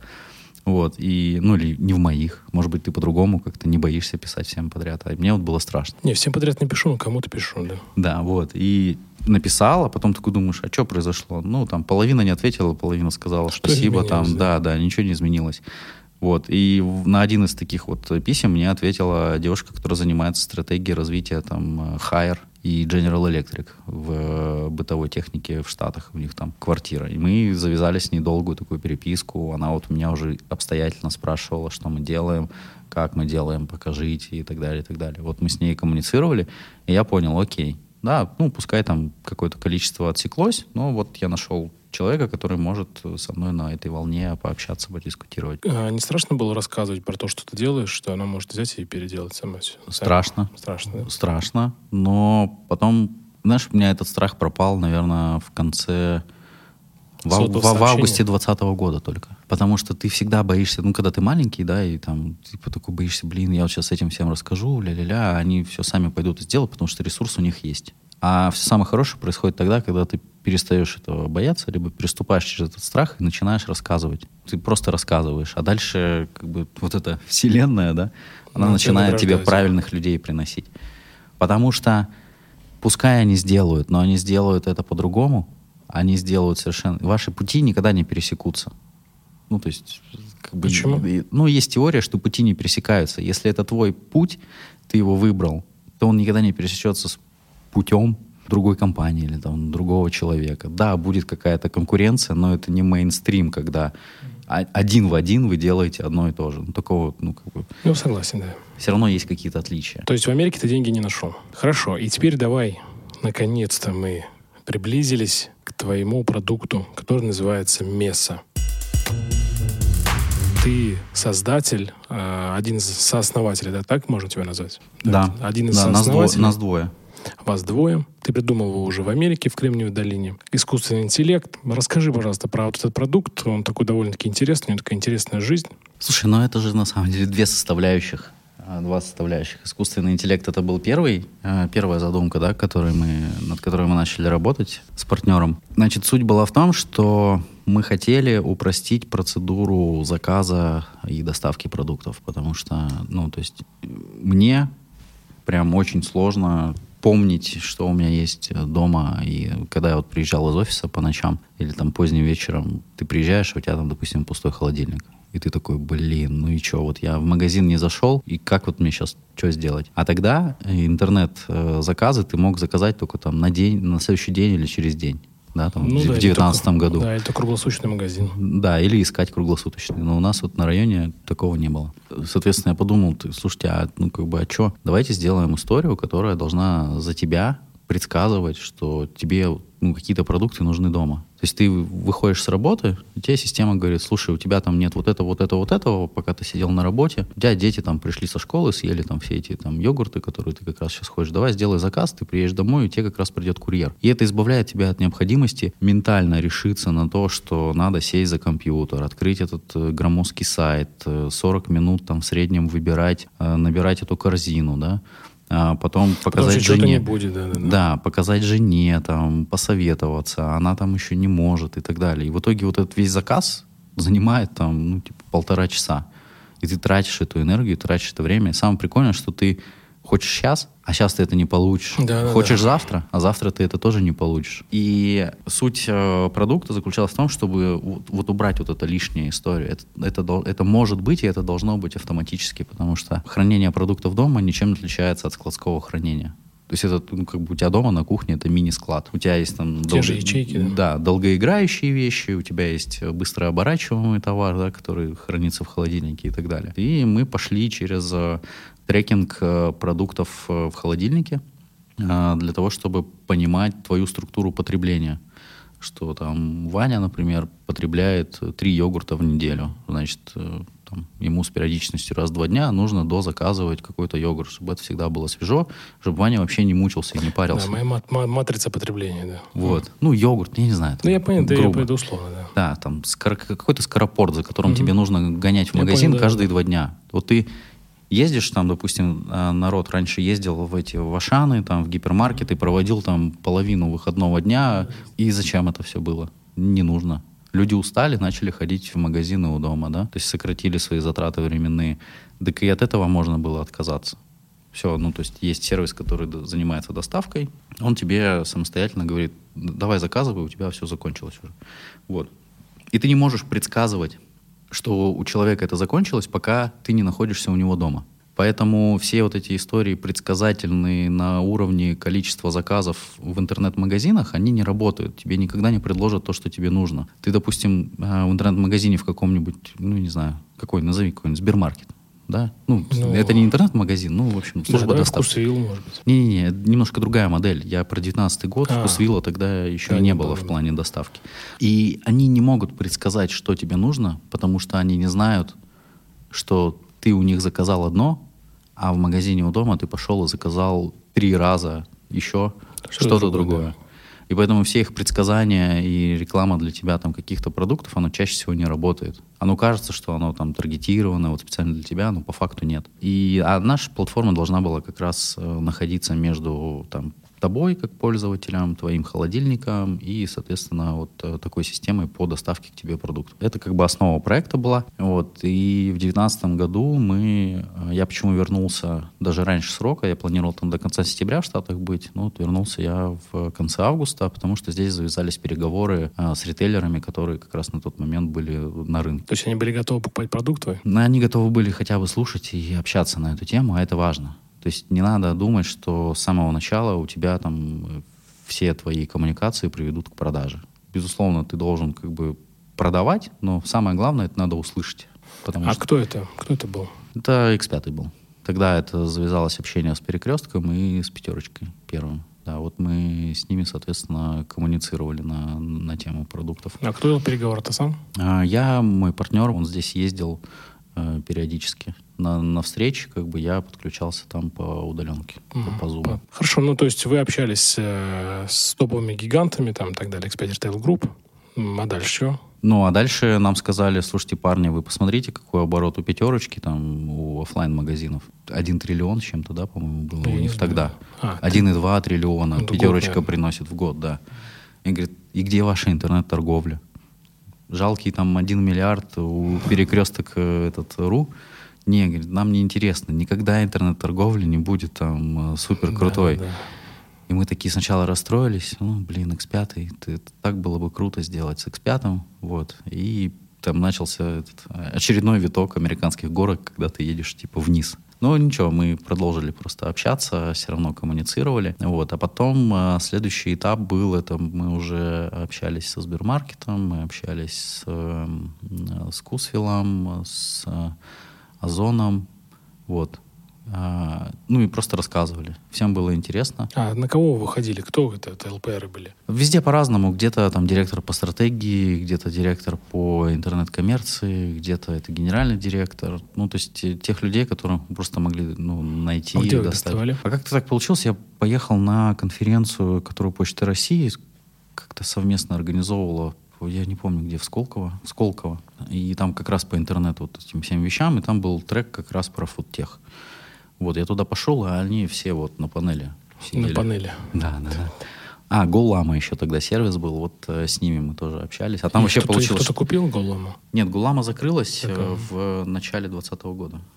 Вот, то есть они прям перед пандемией закрылись. С Гуламой я вообще оказался рядом. То есть я сел, занял свое место, и потом смотрю, со мной сидит э, парень из Гуламы. Я такой, слушайте, а можно визиточку? Вот у меня тут такой проект. Он такой, ну да, да. А я после Америки как бы нормально к этому. Если бы я был россиянином, мне кажется, ну не ездил. Ну, то есть Америка переломила твое да, сознание, да? да? То есть да, и подойти есть... к знакомому человеку и сказать, слушай, давай, давай законнектимся. Нормально. Да, я делаю вот эти вещи, как бы, если интересно. Если у тебя есть миллиард, пожалуйста, я готов. Нет, это все-таки Полонский.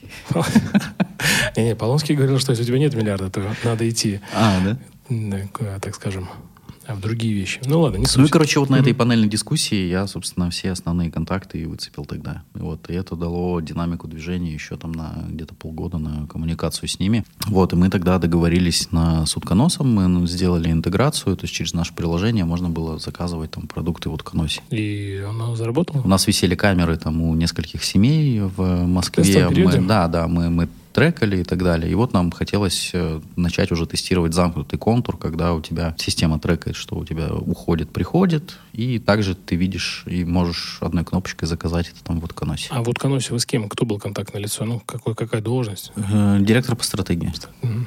Вот. И чем кончилась история с Утконосом? Ковидом.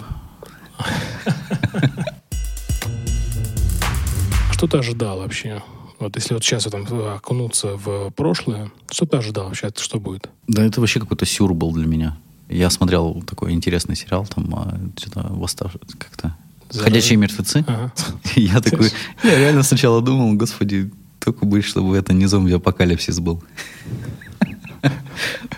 Ну, типа, понимаешь, весь мир взяли, взяли и закрыли, да? И ты такой, что еще происходит? Какие-то блокпосты, Москву могут закрыть. Я помню, вот панические какие-то настроения у людей. И я сначала такой, типа, был спокоен, а потом понимаю, что вокруг-то, ну, вот это все, люди все глубже в это погружаются. Сначала, типа, не верят, потом, угу. да, торгуются, а потом это... Ну, да, вопрос признания, да, да. Ой, этот, пять, пять, пять ступеней. Да. И я такой, да, это вообще сюр какой-то. Ну ладно, на всякий случай давай поедем из Москвы, чтобы просто тупо дома не сидеть, да, если вдруг Москву закроют. Мы уехали на Урал просто с семьей и все. И вот. там ты работал тоже? Да, удаленно. Там работали удаленно, ну, я работал. Ну, все, а с... все договоренности уперлись в то, что тем компаниям, у кого была интернет-торговля, им нужно было э, бороться, да, и исправлять свои там, как бы, расширять сервера, короче, справляться со спросом, потому что для них это, как бы, ну, неожиданный рост. Прям дикий, неожиданный рост Так чем кончилось? То есть ковидом? Да и вы заморозили проект э, с утконосом? Ну, мы тогда поняли, что это же непонятно, сколько это может продлиться, да? Ковид мог продлиться. И локдаун, да, и локдаун мог продлиться, там тоже непонятно. Тогда не было понятно, до когда он. Его же переносили там несколько раз. То есть он ну, там до июня... Вот, да. да, но он до июня в итоге, по-моему, по факту ну, был. может быть, да, июнь-июль. А тогда было непонятно типа нам вкладывать, продолжать вкладывать деньги, потому что, ну, это не маленькие деньги, да, в эту историю. А, о какой сумме мы вообще говорим сейчас? Слушай, ну, нам э, тогда нужно было дорабатывать э, камеру, да, доделывать ее, и самое главное, там, тренировать модель. Это примерно 750 тысяч миллион рублей в месяц. И это где-то на 5-6 месяцев ну, еще работа. рублей, Да. И мы такие, так, слушай, мы вообще готовы на, да, ну, на такие траты, при этом у нас как бы зона неизвестности, она расширилась, она не сузилась, она сильно расширилась. Но инвестор уже был к тому моменту, да? Да, тогда как раз э, перед самым ковидом э, мы договорились с Иваном и с первым инвестором.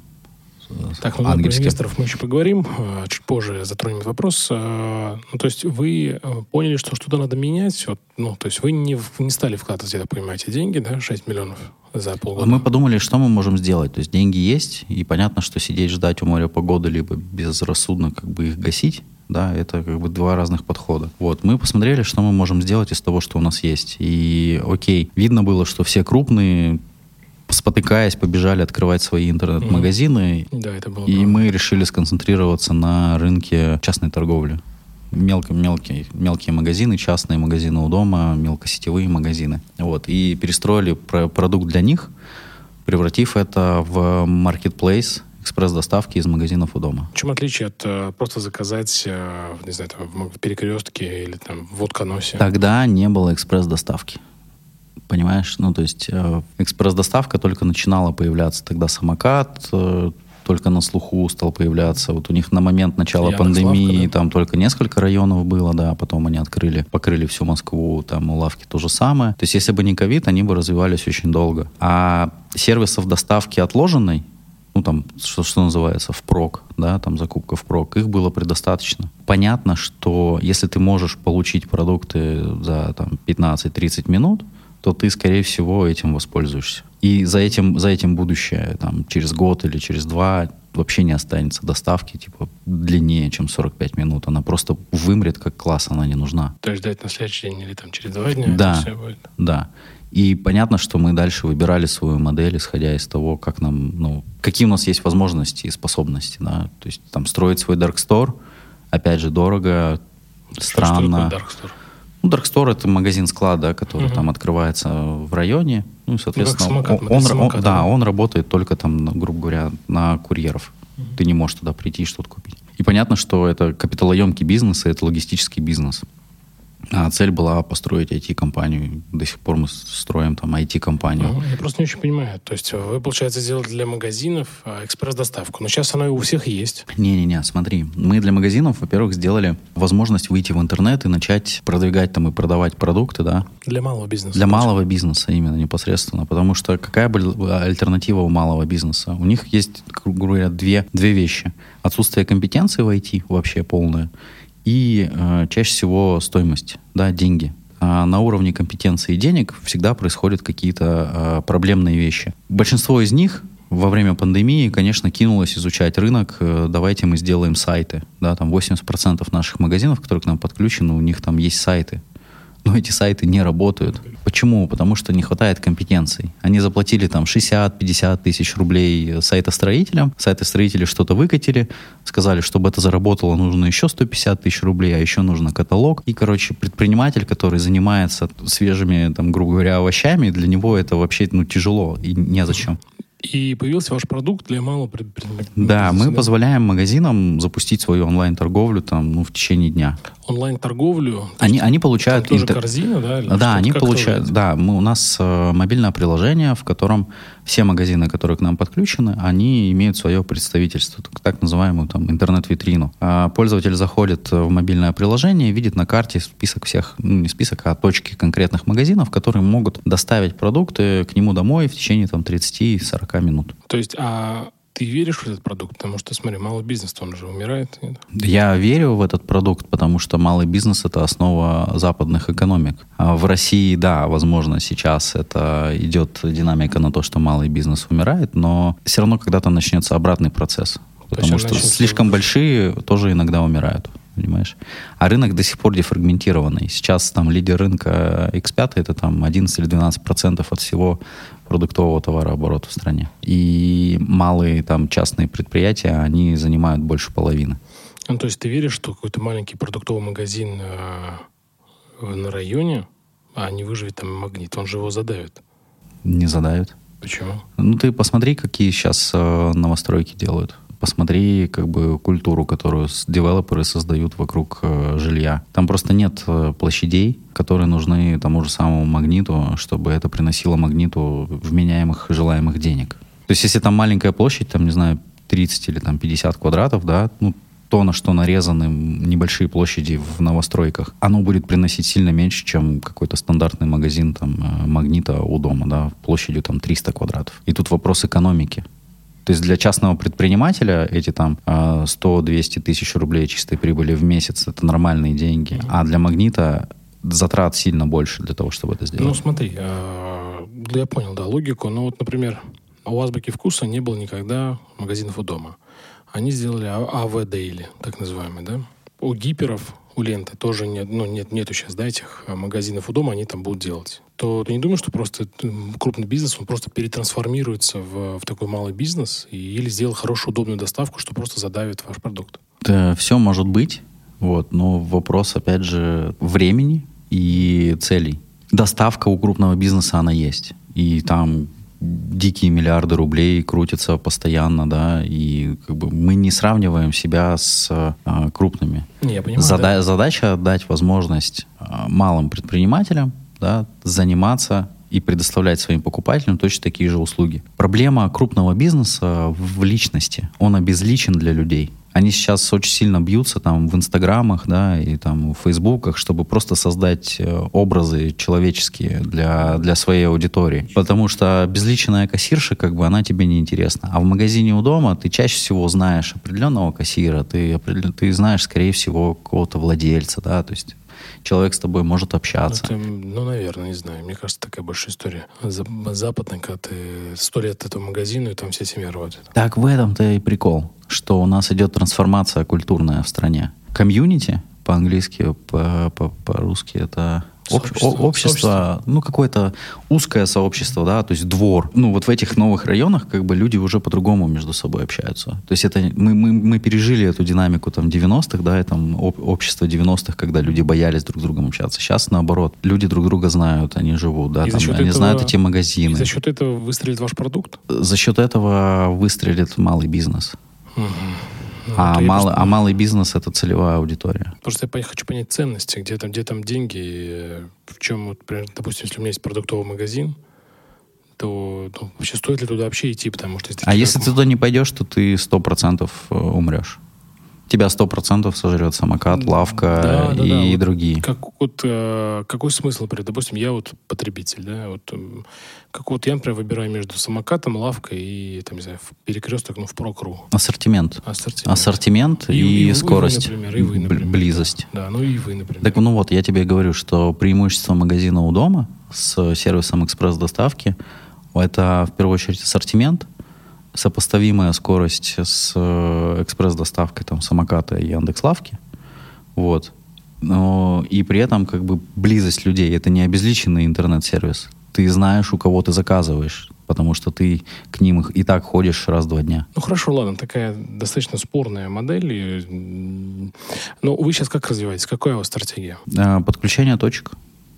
Подключение точек, э, и под точку приходят свои покупатели. А как люди находят ваше при- приложение? Ты через рекламу внутри магазина, через рекламу на геопозицию, да, то есть каждый магазин отмечает зону, в которую он там за 15 минут обязуется доставлять, грубо говоря, продукты. И, соответственно, туда дается реклама, люди подключаются, скачивают, делают заказы. Ну, это только сейчас продуктовые магазины или будут, дальше будут другие развиваться? Как бы просто отдельно стоящих продуктовых магазинов их не бывает, в принципе. Там чаще всего есть бытовая химия, а, корма для животных, то есть, ну, вот то, что тебе нужно прямо, вот, прямо здесь сейчас. Конечно, интересно развиваться в сторону там каких-то магазинов бытовой химии отдельных, да, там, где есть другие марки, которых нет в масс-маркет магазинах, там, вот, или там в магазины зоотоваров или чего-то еще. То есть то, что ты потребляешь каждый день, это интересно покупателю, и это интересно для того, чтобы оно было на платформе. Хорошо, а как можно скачать это приложение? Где его посмотреть? iOS, Android, пожалуйста, можно в сторах все скачать, Меса. Место. Друзья, скачивайте, заказывайте, поддерживайте малый бизнес. Это секрет, сколько сейчас э, подписано? Да нет, не секрет. Э, вось- 87 87 магазинов, ма- да? магазинов, да, в Москве. Это много, мало, как ты считаешь? Я считаю, что это мало. Мгм. А цель какая? Слушай, только в одной Москве 3000 частных магазинов. В России их э, под 150, наверное, тысяч. А вы как часто это развиваетесь, как-то ну, продвигаетесь, как-то? Что клиенты говорят? Ну, мы развиваемся, продвигаемся ну, понятно, в продукте. Да. Ну, клиенты кто? Покупатели ну, или, или нет, магазины? Нет, сами магазины, да, ваши. ваши, ваши, ваши ну, магазинам это интересно. То есть э, магазинам интересно, подключаются. Дальше каждый э, в меру своей э, желания попробовать что-то новое. Да? То есть мы все равно как бы люди, которые там айтишники для них непонятные ребята. Они понимают, как где-то закупить, привести, подстроить там свой ассортимент под пожелания покупателей и так далее. А IT для них это всегда сложно. Почему тогда так мало магазинов? Потому что такой ресурс, такое было, ну, скажем так, неудачное распределение ресурса. Мы вложили весь ресурс в разработку. Мы вложили ресурс в разработку. Чтобы продукт этот заработал, нужно было много сделать. Вот. Потом мы вложили в продажи, мы начали продавать, поняли, что модель, окей, работает, но нужно допиливать, начали допиливать и так далее, и так далее. Вот. И сейчас, когда ну, у меня продукт готов, он работает, есть заказы ежедневно, люди заказывают в магазинах, которые подключены, понятно, что это можно уже дальше трансформировать. Мне понятна методология. Можно было продавать изначально, мы изначально и начали продавать, но просто тем, кому мы продавали в самом начале, они прошли с нами очень долгий путь до момента, когда это заработало. Мы первые магазины могли подключать там по полтора месяца потому что было непонятно у нас постоянно, так, блин, это же не работает, окей, надо сделать. Подождите, сейчас мы доделаем. Мы доделывали, подключали. Сейчас магазин можно день в день подключить. И мы подключаем магазин день в день. Вот он сегодня позвонил, сказал, да, выгрузил каталог, окей, все, он уже сразу онлайн. Он сам выгружает Пожалуйста. каталог, фотки? Он может это сделать сам, как хочет, он может с помощью нас это сделать. Ну, то есть очень гибкая система. Ну, у вас такой, получается, Airbnb, да, для магазинов? Я бы сказал, это, знаешь, как э, какой-нибудь э, Эквит для продуктовых магазинов. Эквит — это сервис по созданию интернет-магазинов?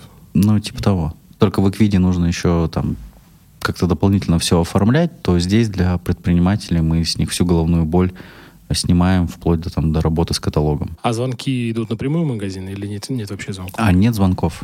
То есть все же делается через приложение, в этом и соль. То есть, да, есть магазины, которые работают по входящим телефонным звонкам, но каждый заказ занимает по 30 минут. Потому что люди, которые звонят, они начинают так, а срок годности какой? Так, а сколько здесь там вот э, соль там вообще есть? Mm-hmm. А вот этот есть посвежее, а вот этот посмотрите. И вот человек, который с телефоном, он бегает просто по всему магазину Понятно, да, и да. зачитывает э, текстовки. Работает по заказу клиента. Да, тут тебе сразу приходит оповещение на телефон, ну, в магазин. Магазин видит состав заказа, оп, собрали быстро за там 7-10 минут.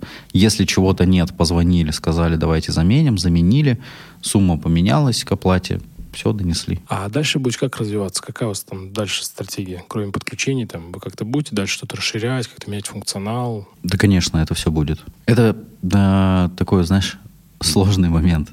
Я могу сказать о том, что мы прошли, но сказать о том, куда мы идем, так лучше не делать. Потому что, потому что мы уже с этим тоже наелись в самом, э, в самом начале. Вот, как говорится, не создай себе там кумира, а мы создали себе там на самом мир? старте конкурентов просто. А, да. Понятно, да. То есть мы общались э, с командами, которые как бы нам должны были помочь. Мы хотели, чтобы они нам помогли, а они в итоге запустили свои альтернативные продукты, поэтому... Я понял, хорошо, ладно, мы про это э, не будем говорить. Но тут понятно, да, бизнес строится на э, количествах магазинов и на покупателях. Ну, у кого у кого лучше это получится, правильнее, да, и четче, тот и будет лидером. Понятно. Ну, желаю тебе большой удачи. Сегодня много что проговорили про твой путь, достаточно длительный в карьере, про Атолл, про продукты Атолла. Очень, очень много так. Мне а, кажется, ты сейчас должен э, Сергею Андреяшкину позвонить, сказать, Серег, слушай, дай да, мне рекламный да. бюджет. Сергей Андреяшкин, директор по маркетингу компании Атолл. Вот э, все вот это, знаешь, что складывается такая авантюра, э, все очень прекрасно. А кто вообще поддерживает тебя в этом во всем, во всех твоих начинаниях? Семья. Это главный источник поддержки? Ну, главный, да, потому что самый большой, он каждый день со мной. А на втором месте друзья, с которыми я редко вижусь, но я знаю, да, то есть нам мне достаточно там редко там, редко увидеться, пообщаться, но я понимаю, что в этом как бы есть а, смысл и соль. Вот. И третье это как бы внутренний диалог. Ты сам с собой разговариваешь? Да, конечно. Да все сам с собой разговаривают. А ты вслух это делаешь? Иногда. Я знаю, что еще забыл спросить про инвестиции в России. Я знаю, что ты нашел инвестора в России. Расскажи про этот путь. Слушай, ну это в первую очередь э, знакомство. Ну, то есть э, Спасибо. не- невозможно, Очень да, да, да, ну невозможно найти инвестиции просто как бы не вращаясь в этих кругах, да. Инвестиционных каких-то. Это что? Ну, это, это клубы интересов? Ну, смотрите, это- как бы первые инвестиции, они всегда приходят там от Friends, Fools and Family. Да, расшифруй. 3F. Ну, есть такая стандартная аббревиатура «друзья, дураки и семья». Это когда у тебя совсем как бы ничего нет. Это как бы первый этап. Первые деньги, они, конечно, приходят э, от семьи, либо от незнакомцев, да, которые просто поверили в эту историю, но не знают тебя, там, да, что ты можешь делать. И либо друзья. Когда пришел, сказал, слушай, вот хочу это запустить, там, не знаю, записывать подкаст. Мгм. Э, хочешь там, давай, вложи, будет интересно. Ну, окей. Вот, это как бы стандартная история, как развивается любой стартап. Дальше люди выбирают, как они будут делать. Есть такое понятие, как bootstrap, за счет своих собственных э, денежных средств развиваться, либо дальше идти по венчур, венчурной истории, там, и поднимать пресид, сид, и дальше, Э, дальше, расшифруй дальше. для нас, не англообразованных. Но это стадии, стадии развития компании, э, которые там в первую очередь отличаются там наличием гипотез, которые надо проверить, наличием проверенных работающих гипотез и уже стабильных растущих продаж. Да? Ну вот исходя из этой динамики развития твоих продаж и проверки гипотез, как бы строятся эти раунды. Вот. Самый начальный там это пресид, потом сид. Их может быть несколько сидов. да. Ну, в, в нашем случае там был один пресид, э, вот сейчас сидовый раунд, например. Это будущее уже, да? Да. Ты просто искал, искал и нашел, то есть ты вертелся в этих кругах и таким образом по знакомствам, да, по контактам, его воля случая и нашел тебя, да, всего? Слушай, ну тут дважды было по-разному. Первый это э, первый инвестор это знакомый Вань. Сооснователем. Да, да, да. Он просто с ним был знаком, предложил, как раз э, было интересно. А сколько денег он проинвестировал? 5 миллионов. 5 миллионов рублей. Мгм. А второй, э, вторые партнеры, с которыми мы сейчас э, работаем, это уже ну такая Серьезная ставка. Не, не случайная случайность. Мгм. Понятно. Но что ты вынес из э, поиска России? То есть э, давай так сделаем. Вот сравни вот инвесторов в России и в Америке. Что ты общался? Есть какая-то разница или схожесть? В России легче дают деньги или, наоборот, в Америке дают легче? Да нет, вопрос не в деньгах. Вопрос везде, а в последнюю очередь вопрос в деньгах. Вот, потому что в первую очередь это все равно отношения. Тебе в Штатах могут э, хорошо поулыбаться, сказать awesome, hilarious, э, супер круто, но ты после этого ни- ничего больше от этого человека не получишь. Это значит, что он тебя тактично сливает поначалу, как бы с неокрепшей психикой. Ты такой, вау, вау, вау, вау, вот этот человек мне сказал супер круто, да, да, надо топить газ. Ты такой вливаешь в топку больше денег, э, и потом ты понимаешь, что а он-то просто тебе это поддержал. Вот. В России по-другому, как бы в России тебе, скорее всего, ничего не скажут, да, если как бы Просто не, не на звонки, да? Да, бывают даже люди, знаешь, вот был такой опыт. Человек пишет там в Фейсбуке, вау, я ищу там проекты, ла-ла-ла, пишите мне. Ну, ты ему пишешь, он тебе ничего не отвечает. И вот это типа стиль России. Вот Да, в, я в России, с такой историей. в России вот так венчур, венчур, да, и вот эта вся история делается. Пишите мне все. И потом, короче, просто тишина, и ты такой, ну окей, хоть бы написал там, типа, да, я увидел, спасибо, неинтересно. Это же Да, ничего не да, стоит. да, да, да. Ну, если они думают, что они так жалеют психику стартаперов, то они ошибаются. Ну, мне знакомо это, потому что я приглашаю на подкасты разных людей. И есть люди достаточно известные, и их пресс-секретари, они просто говорят да-да-да-да-да, да-да-да-да, а потом просто сливаются. Или просто некоторые, так скажем, известные IT-руководители, они, скажем, то просто не отвечают на, на сообщения. Ну, я не или, отвечу- вна- или вначале скажут, да, давайте через, там, через какое-то время свяжемся, а потом просто не уходят на связь. Да, и в этом плане, ну, я просто понял очень простую вещь. Как бы мне ничего не стоит э, рассказать, поэтому я ввязываюсь во все эти вещи. Знаю человека, можно написать, я напишу. Знаю, что есть там, э, там какой-то акселератор, я подамся и так далее, и так далее. Ну, не ответят, не ответят. Это самое, понятно, самое переживем, плохое, что может случиться. Да, Да, ерунда. Потому что Согласен. со временем, как бы, и с э, с более четким осознанием того, что ты делаешь, у тебя там заполнение этих всех заявок и написание писем начинает занимать просто там Ctrl-C. Ctrl-C, Ctrl-V, да. Ну, такой, да. Ты все равно должен подстроить это письмо, сообщение, заявку под то, Понятно, что куда ты подаешься. написать, Да. Но основная канва о твоем проекте это самое сложное, да. Коротко рассказать, что ты делаешь. Вот, вот это остается неизменным, а все остальное там. Понятно. Очень похоже на приглашение, как я приглашаю всех на подкаст. Ну да, а так это ничем не отличается. Ты на Да, самом деле должен согласен. понимать, что там продажа презервативов на улице и ведение подкаста Это одно и то же. это да? одно и то же. Прекрасно. Ну, надеюсь, мне получится продавать. Эдик, спасибо тебе огромное. э, За... Получилось достаточно так очень откровенно про инвестиции. Это вообще в целом ведь наша беседа. Но вот уже подводя итог э, всего нашего э, разговора, я традиционно задаю вопрос всем нашим героям. А зачем они это делают? Вот скажи, вот спустя все, что ты там пережил, прожил, что, что ты сделал, на сегодняшний момент, зачем ты это делаешь? Мне интересно, что будет, что было дальше. Мне интересно, что было дальше. Что было или что будет? Ну, это дальше игра слов. Ну, я понял. Мне интересно, что было дальше, когда я сяду там э, на пенсии с внуками и такой, блин, все-таки круто, что я тогда это сделал. Поэтому я это делаю. Ты прямо это сказал, меня мурашки по коже. Это у тебя мурашки в каждом подкасте. Ладно, Хорошо, что, хорошо, что у меня получилось это сделать, да? Да, да, да. Эдик, спасибо тебе большое. Спасибо тебе, что пришел. Мне было очень приятно и полезно. И спасибо, спасибо, спасибо, что Спасибо тебе. все это рассказал. Друзья, я напомню, у нас был э, в гостях основатель э, компании Месса Эдуард Балмосов. Подписывайтесь на наш подкаст, чтобы не пропустить новые серии. Ставьте нам 5 звезд и комментируйте, комментируйте, делитесь своими впечатлениями, мнениями в социальных сетях. Давайте слушать наш подкаст своим друзьям, не стесняйтесь. Это был Иван Нестратов и подкаст «Зачем я это делаю». Спасибо, друзья, пока. Пока.